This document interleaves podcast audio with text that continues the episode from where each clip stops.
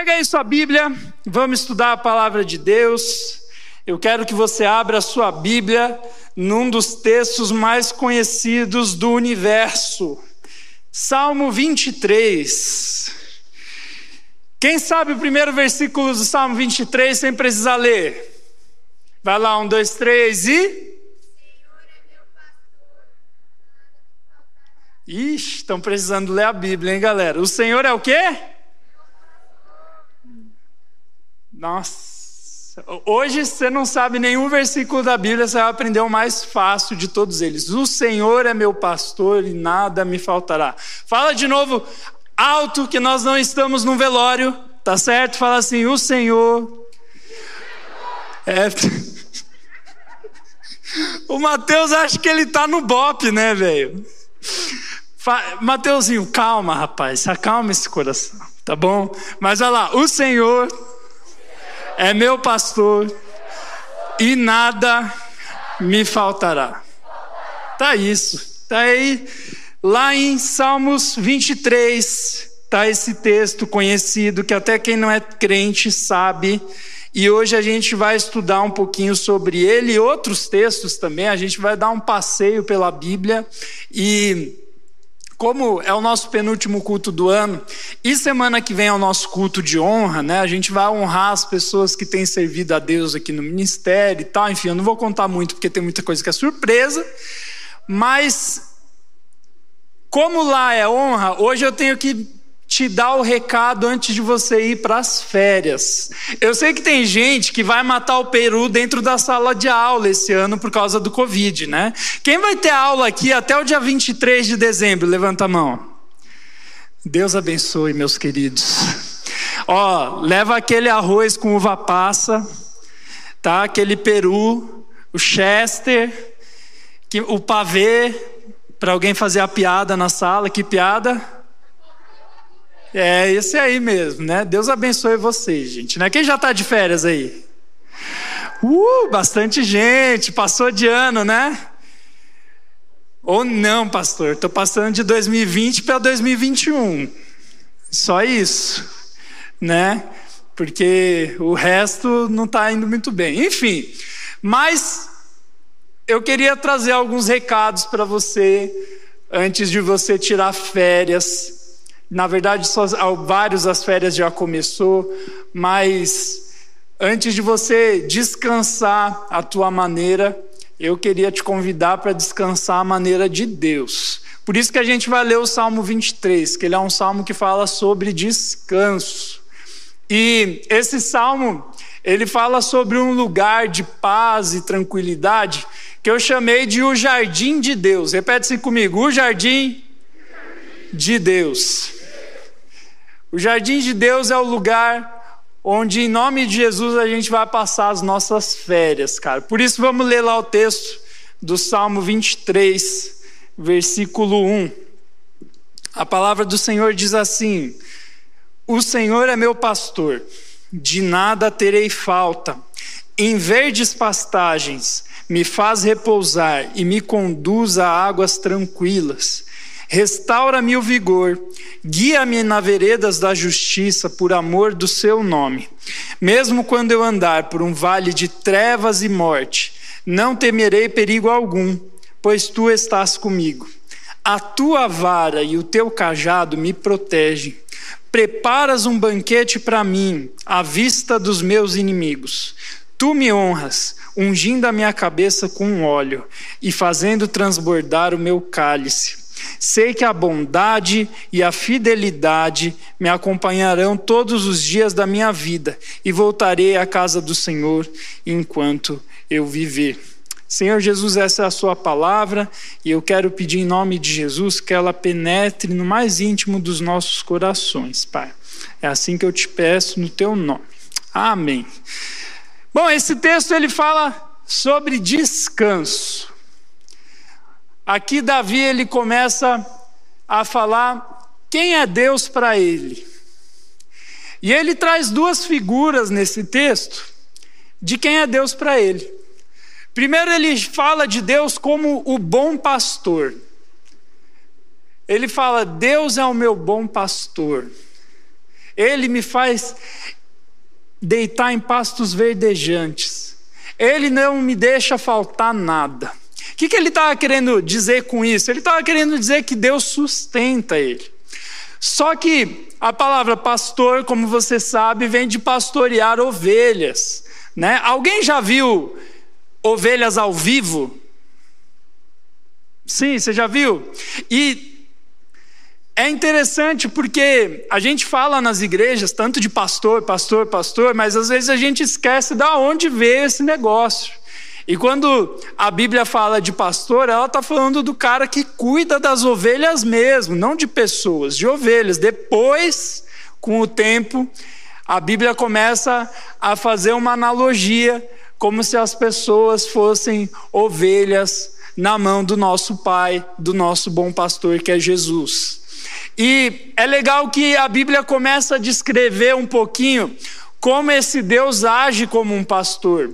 Porque Davi, que escreveu esse salmo, antes de ser rei da maior potência do mundo antigo naquela época, ele era um pastor.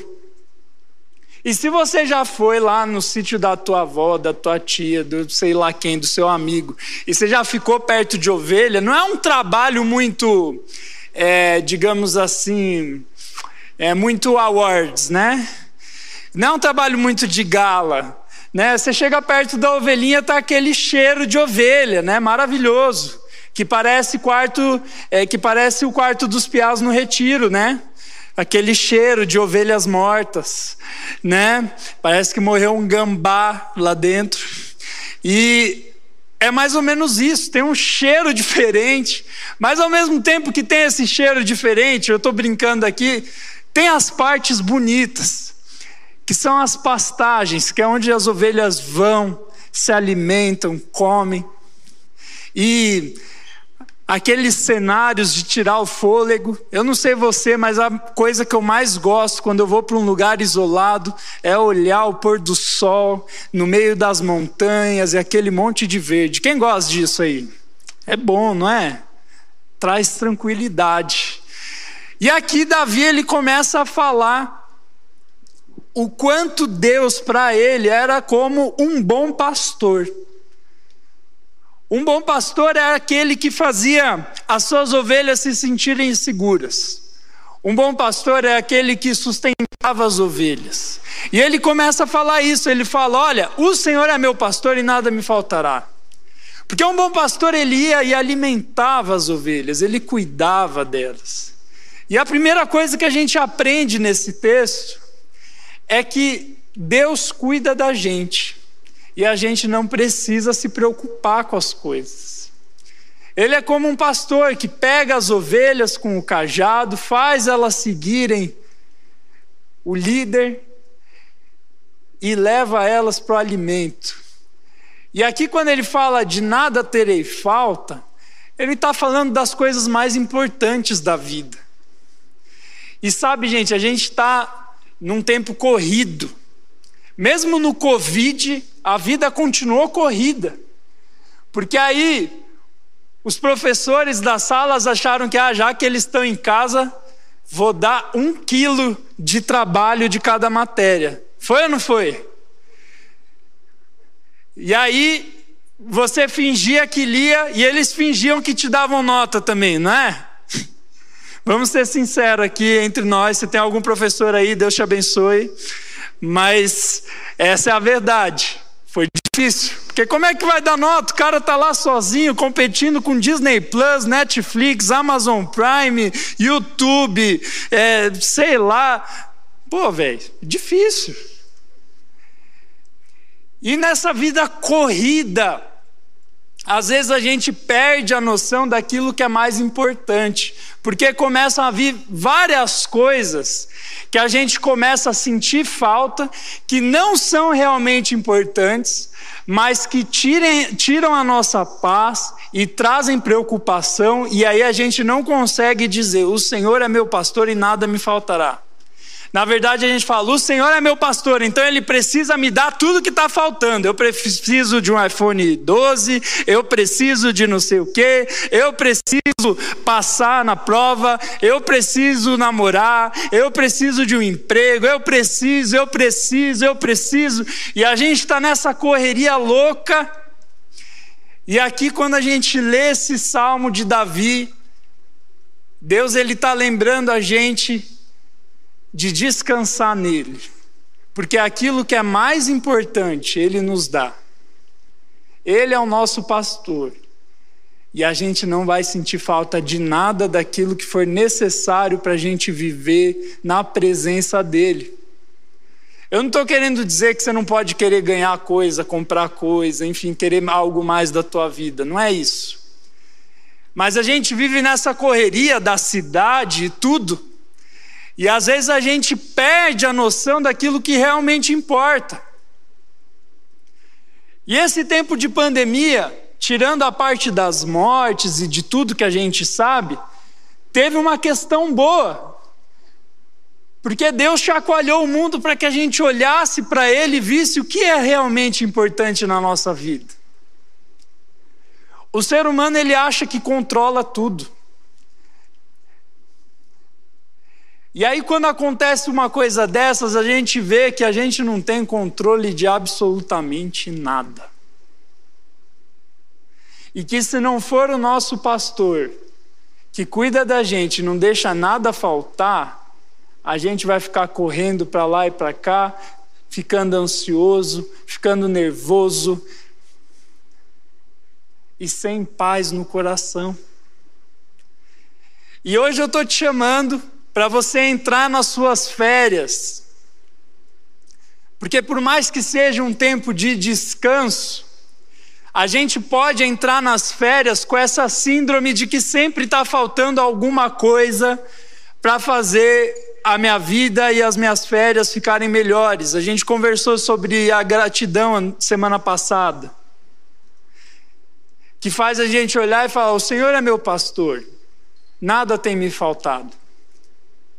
E mais, tem outro sentido desse texto que um professor do seminário, quando eu fazia faculdade de teologia, e ele falou de um sentido desse texto que é muito legal. Ele diz assim: olha, dava para traduzir do hebraico ali também, como o Senhor é meu pastor e dele eu não terei falta.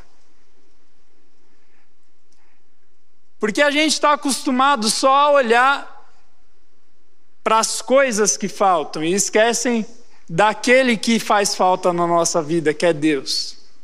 E quando você deixa Deus pastorear a sua vida, a presença dele vai tomar o seu coração e você não vai sentir falta de mais nada. E, gente, a gente está numa época de que vocês, olha aqui para mim, sai do celular agora, olha aqui para o meu olho, até a equipe.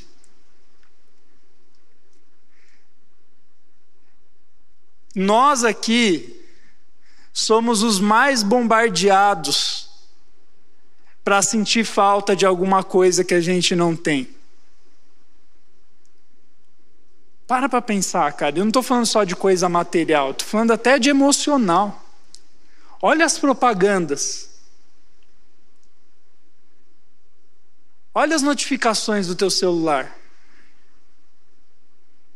Sempre faltando alguma coisa para te completar. E aí, sabe quem começa a ser o seu pastor? A sua ansiedade. E o contrário desse versículo é: a ansiedade será a minha pastora e tudo me faltará. Me falta dinheiro, me falta amigo, me falta beleza, me falta capacidade para fazer minhas tarefas, me falta, me falta, me falta. E aí a gente começa aí numa correria maluca, me falta seguidores, eu preciso fazer isso, eu preciso fazer aquilo, e a gente começa a virar uma loucura. Cara, deixa Deus ser o seu pastor e não sua ansiedade. Mas pastor, eu estou trancado em casa. Eu não aguento mais. Tá todo mundo de saco cheio, essa máscara fica roçando meu nariz, eu uso óculos, não tem desembaçador no meu óculos, pastor. Eu sei de tudo isso, mas aqui Davi ele está falando de um lugar que pode ser encontrado dentro do seu coração. Um jardim tranquilo, onde Deus mora e Ele rega esse jardim e você pode viver em paz, porque Ele, o bom pastor, está ali cuidando do teu coração. Dá para existir paz em meio ao caos. Você que está em casa aí, no celular, fazendo outra coisa, para agora. Deixa Deus entrar Deixa Ele ser o seu pastor. Quando Deus entra na nossa vida, todas as outras coisas perdem o sentido porque a gente já se sente satisfeito. E aí, quando isso acontece, vai acontecer o que os outros versículos dizem aqui. Ó. Ele fala: O Senhor é meu pastor, de nada terei falta. Em verdes pastagens me faz repousar e me conduz às águas tranquilas. Restaura-me o vigor, guia-me nas veredas da justiça por amor do seu nome. Ele fala: olha, quando Deus é o seu pastor, e não a sua ansiedade, e não o seu medo, você vai se sentir saciado. E vai ser como se Deus pegasse na tua mão, como se você fosse uma ovelhinha dele e te levasse para um pasto verde, com águas tranquilas sem notificação de celular, sem toda essa loucura que a gente vive o ano todo. E eu quero te convidar para nessas férias você visitar esse jardim de Deus, onde tem pastos verdejantes, onde o bom pastor cuida de você, porque até nas férias a gente pode perder a paz. Eu sou um cara que às vezes quando eu estou cansado, eu penso assim: ah, nossa, hoje eu quero curtir. Sei lá, trabalhei muito, trabalhei o dia inteiro, cheguei de noite em casa, pô, eu quero ver um jogo de futebol, eu quero, sei lá, jogar um jogo no celular, eu quero distrair minha cabeça. E isso não é errado, é bom. A não ser que você torça para o Corinthians que nem eu e, de, e o jogo do seu time te entristeça bastante. Mas às vezes a gente procura descanso em coisas que não vão dar descanso. Às vezes a gente tenta descansar jogando um joguinho. Eu já caí nessa ladainha. De pegar o joguinho de tiro e tentar descansar. Aí você fala, só mais uma. Ou entrar no TikTok e falar, é só mais um vídeo. Eu estou descansando. Quando chega o centésimo vídeo, você já está vendo aqueles tipos de vídeo que é um gatinho. Sabe aqueles vídeos esquisitos do TikTok? Que é um gatinho fazendo culinária. E são cinco da manhã. E você acreditou que o TikTok ia te fazer descansar. Você pode até ter dado risada. Só que aí você vai dormir vai acordar três da tarde com aquela cara de zumbi. Não é assim? Quem já passou por isso nas férias? Isso, se oito da manhã tua mãe não chegar e falar, filha, acorda, meu Deus. E aí você fica, mãe, eu fui dormir seis da manhã.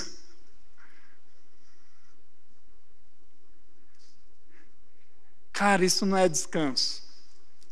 Claro, a gente é jovem, a gente quer curtir a vida, uma madrugada ou outra virada com pessoas que você gosta tal, é legal, você se diverte, acontecem coisas inesquecíveis, mas agora, todo dia assim. E é engraçado porque aí chega a aula em janeiro, fevereiro, março, sei lá quando chega a tua aula, você entra para a escola cansado.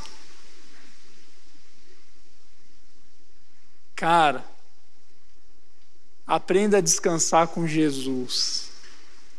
Deixa ele ensinar você a curtir suas férias. Quem que criou as férias? Quem criou as férias? Deus. Quando que Deus criou as férias? Alguém pode dar um berro aí? Hã? No sétimo dia. Está escrito isso aonde? Gênesis 1. Deus criou os céus, a terra, tudo que nele há, todo, todos os seres vivos tal. E no sétimo dia, o que Deus fez? Descansou. Deus criou as férias, cara. Se você quer curtir as tuas férias de verdade, do jeito certo, viva as suas férias com Deus. Deus quer que você se divirta, Deus quer que você dê risada, Deus quer que você use a internet, não tem problema nisso, mas cara, usa as coisas do jeito de Deus. Deixa ele te guiar até esses pastos verdejantes, até essas águas tranquilas. Porque senão você passa as férias com o coração acelerado, você não dorme direito, você não come direito, você briga com teus pais, fica com aquele cheiro de cheetos vencido. Porque quando você está no celular ali, e gente, eu estou falando por experiência própria, eu fiz isso muito na adolescência, e às vezes, como eu sou jovem ainda, por mais eu seja careca, eu sou jovem, tá? Às vezes eu caio nessa bobagem também desse descanso. E aí o coração fica acelerado e desregula tudo. Cara, deixa Deus te guiar até essas águas tranquilas. Sei que a gente gosta de agitação, a gente gosta de ouvir música alto. Isso é bom, mas tem que ter um tempo das suas férias para você parar e visitar o jardim de Deus. E aí a Bíblia diz que a restauração, o vigor vem, você se sente vivo, a vida é plena. E é legal que lá em João 10, a gente não vai abrir aqui, mas Jesus fala: Eu sou o bom pastor. E Jesus ele estava fazendo uma referência a esse texto. Ó, oh, lembra lá o texto do pastor? Eu sou esse bom pastor. E eu vim para que vocês tenham vida e vida em abundância. Ou seja, você quer ter vida plena? Você quer curtir suas férias direito? Curte suas férias com um bom pastor. E o texto continua nos dando conselhos para esse descanso verdadeiro. Ele fala lá: mesmo quando eu andar por um vale de trevas e morte, não terei não temerei perigo algum, pois tu estás comigo. A tua vara e o teu cajado me protegem. Aqui, Davi ele estava falando porque ele é um cara que conhecia esse vale da sombra e da morte. Ele foi um cara que foi muito perseguido por inimigos, por outros países, até pelo próprio país algumas vezes, até pelo próprio filho. Ele era um cara que sabia o que é estar tá perto do fio da espada. E ele falou: ainda que eu ande no vale da sombra da morte, tu estás comigo. E a gente tem vivido num tempo de vale da sombra da morte. A gente pode não ver o fio da espada, porque o fio da espada está no ar. E talvez você esteja em casa aí também com medo. Mas hoje eu vim te encorajar a andar junto com o bom pastor, que ainda que você ande perto do vale da sombra da morte, ainda que tenha gente com Covid na sua família, ainda que esteja acontecendo um monte de coisas difíceis ao seu redor e com você, porque a Bíblia nunca nos isentou do sofrimento. Pelo contrário, Deus nos ajuda a sofrer na presença dEle e nos ajuda a alegrar a se alegrar na presença dele. Mas ela nunca disse que a gente não ia sofrer. Mas ele disse: ainda que você sofra, ainda que você passe pelo vale da sombra e da morte, Deus estará com você. Cara, eu sei que as férias vão ser diferentes. Eu sei que talvez você queria ir para um lugar e não vai poder ir, ou vai, mas vai com medo. Putz, eu vou para a praia, mas como é que vai ser esse negócio de praia e Cara, ainda que você ande no vale da sombra da morte, se Jesus for o teu bom pastor, você vai viver junto da presença dele, vai poder enfrentar tudo. É aí que entra aquele outro texto conhecido: posso todas as coisas naquele que me fortalece. Posso passar por momentos difíceis, por momentos fáceis, eu posso passar por tudo isso, porque Jesus, o bom pastor, está comigo. Amém? E o texto vai continuando. Ele fala: quando, mesmo quando eu andar por um vale de trevas e morte, não temerei perigo algum, pois tu estás comigo. A tua vara e o teu cajado me protegem. Olha aqui para mim. O que, que isso significa? O que, que ele quis dizer? A tua vara e o teu cajado me protegem. Todo pastor daquela época, ele tinha uma vara e um cajado. O cajado ele vinha com aquela parte no alto que servia para, às vezes, enlaçar o pescoço da ovelha e mostrar por onde ela deve andar. Para apacentar as ovelhas, para cuidar, para mostrar onde elas devem ir, aonde tem água, onde elas devem pastar, onde elas devem dormir. O cajado serve para guiar as ovelhas. E a vara tinha uma ponta, bem pontuda mesmo, para espantar os animais selvagens que vinham atrás das ovelhas, os lobos. Jesus lá em João 10, 10, ele em João 10, perdão, quando ele fala que ele é o bom pastor, ele fala do bom pastor que cuida das ovelhas e que protege ela, elas dos animais ferozes e até dos ladrões. Eles usavam as varas, caso viesse um lobo ou qualquer tipo de animal silvestre, ele estava ali com a vara para mandar embora. E Davi era um desses caras mesmo. Ele era um cara que não era muito forte, a Bíblia diz, mas a Bíblia diz que ele já tinha enfrentado leões para defender as ovelhas dele. Gente, que homem! Quem quer ser como Davi? A gente está numa geração que vê uma barata voando e fica, ai meu Deus! Já não basta ser barata, tem que voar ainda. Se a gente tem medo até de barata, imagina da pandemia. Tem gente que está ficando paranoica. Não estou falando que não é sério, não estou falando que não tem que se cuidar, se cuide mesmo, passa álcool gel, faz tudo.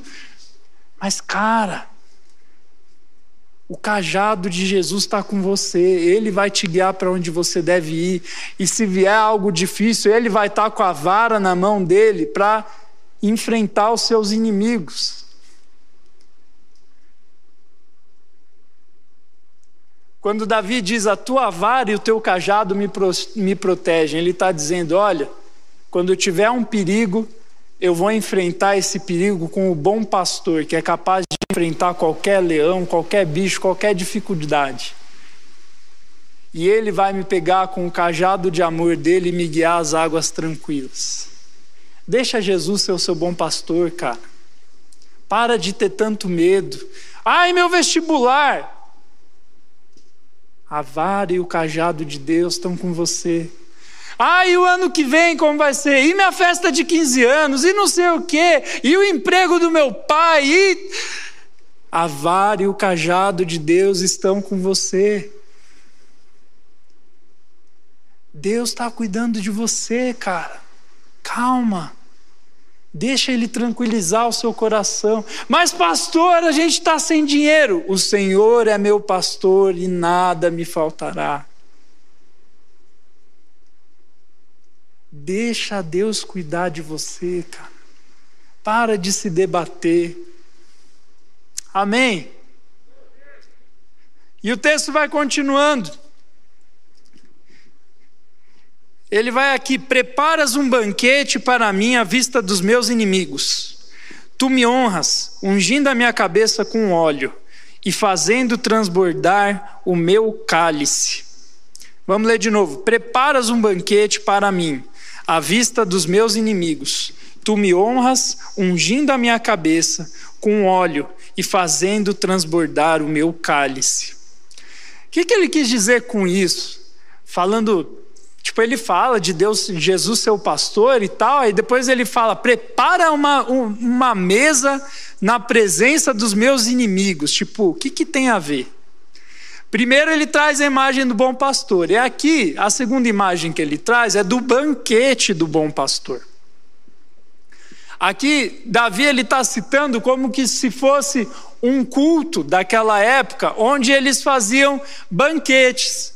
Eles sacrificavam os cordeiros, os animais e faziam um churrasco, só que na presença de Deus. E ali naquele banquete, eles adoravam a Deus com as ofertas deles, pediam perdão pelos seus pecados através do sangue dos animais que eram derramados sobre o altar. E eles viviam em comunhão com Deus daquela maneira. E quando Davi ele diz: Olha, prepara um banquete para mim, à vista dos meus inimigos, ele estava falando como se fosse um culto público, onde qualquer pessoa, inclusive os inimigos dele, pudessem ver ele. E eu gostei, eu fui procurar na internet hoje, eu achei um sermão do pastor Pascoal sobre esse texto, olha só que legal. Se você não sabe, pastor Pascoal é o pastor presidente da nossa igreja. Se você não sabe quem é o Pascoal, você precisa vir no domingo. Amém, meus queridos? É isso aí. E aqui nesse texto, quando ele fala sobre a mesa de banquete, eu gostei do que o pastor Pascoal falou.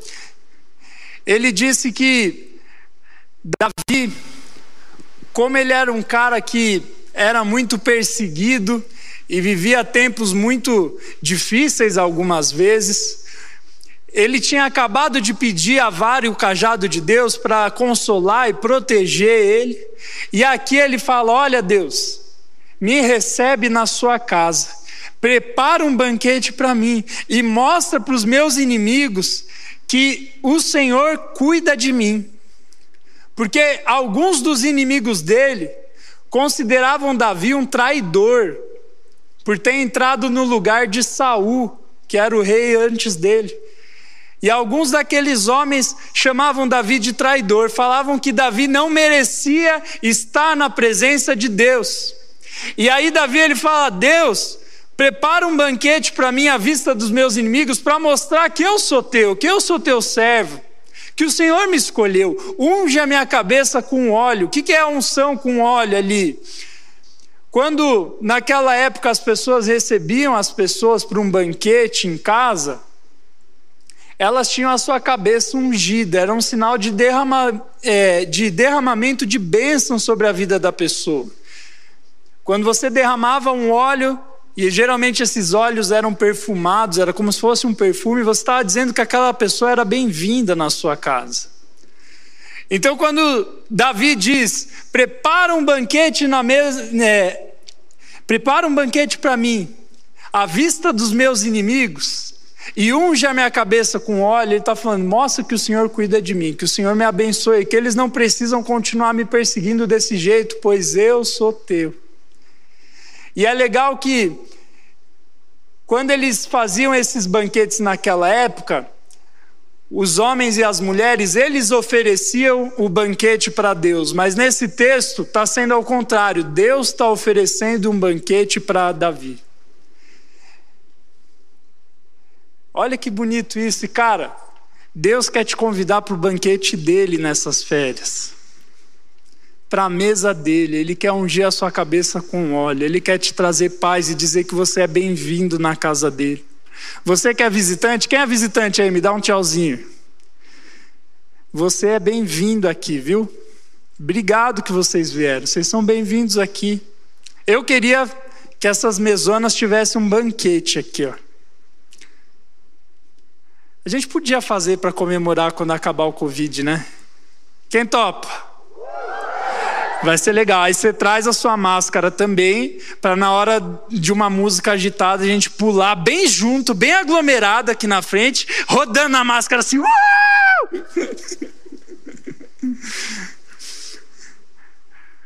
Só não sirva o banquete aqui porque não pode comer no templo, mas a gente serve lá fora.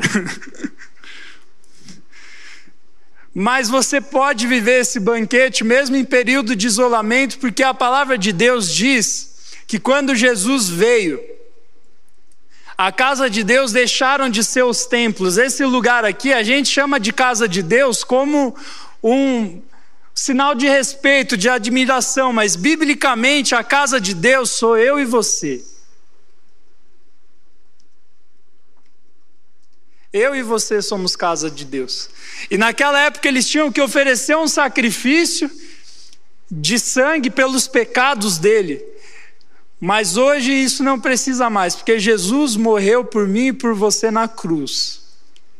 Ele se ofereceu como um banquete. Por isso que a gente faz a ceia com o pão e com o suco de uva representando que ele deu o corpo por nós para perdoar os nossos pecados, porque os pecados ele nos afasta de Deus, mas Jesus morreu por eles, para que eu e você pudéssemos sentar de novo na presença de Deus. Eu e você merecíamos morrer pelos nossos pecados, mas Jesus morreu por eles, para que a gente pudesse ter acesso a Deus.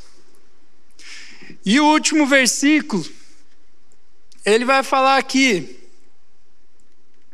Sei que a bondade e a fidelidade me acompanharão todos os dias da minha vida e voltarei à casa do Senhor enquanto eu viver.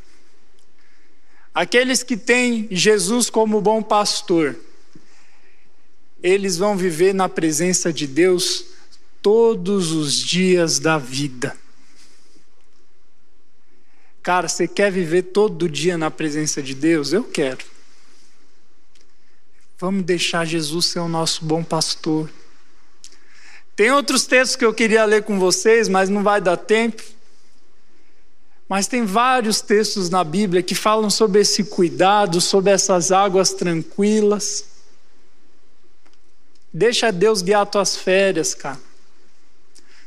Tem outro salmo, que é o Salmo 1, que também fala sobre árvores plantadas à beira de um rio. Na Bíblia, o rio sempre tem sinônimo de vida. E ali ele fala que se nós queremos viver na presença de Deus, nesse rio de vida que é a presença de Deus, nós precisamos deixar Ele ser o nosso bom pastor e não nos assentar na roda dos, dos pecadores e escarnecedores. O que, que ele estava querendo dizer com isso? Toma cuidado para não deixar outras pessoas te levarem para lugares onde a presença de Deus não está. Olha aqui para mim.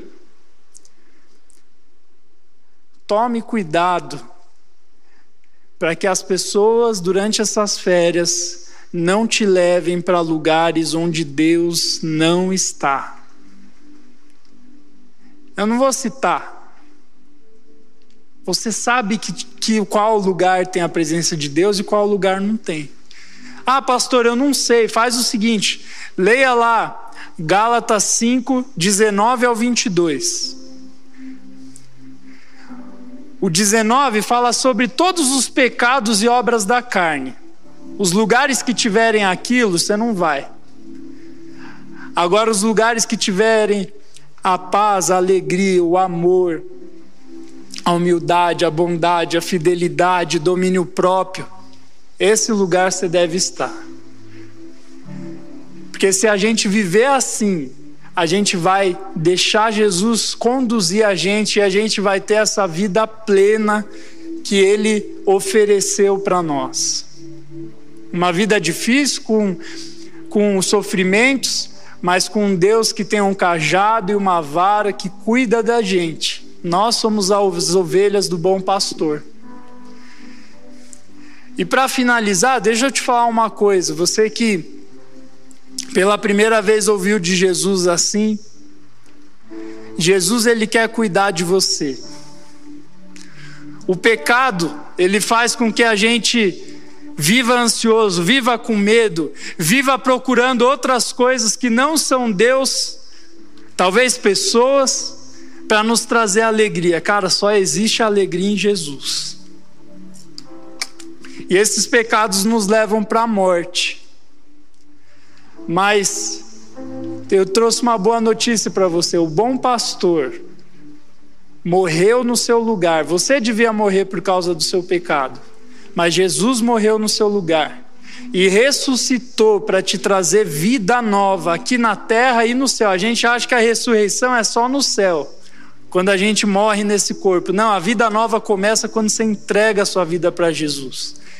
Porque o jardim de Deus vai começando a nascer dentro de você. As águas tranquilas da presença dele vão até você. Esse pastor com o cajado que cuida e consola vai estar tá te guiando. você vai ser uma pessoa nova.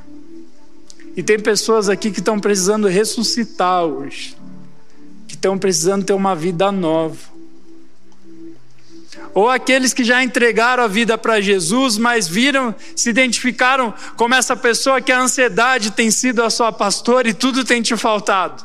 Deus está te convidando, cara, para você deixar ser guiado por Ele. Deus falou isso comigo hoje. Ontem eu estava agitado. Mas Deus falou: ei, cara, calma. Deus está cuidando de você.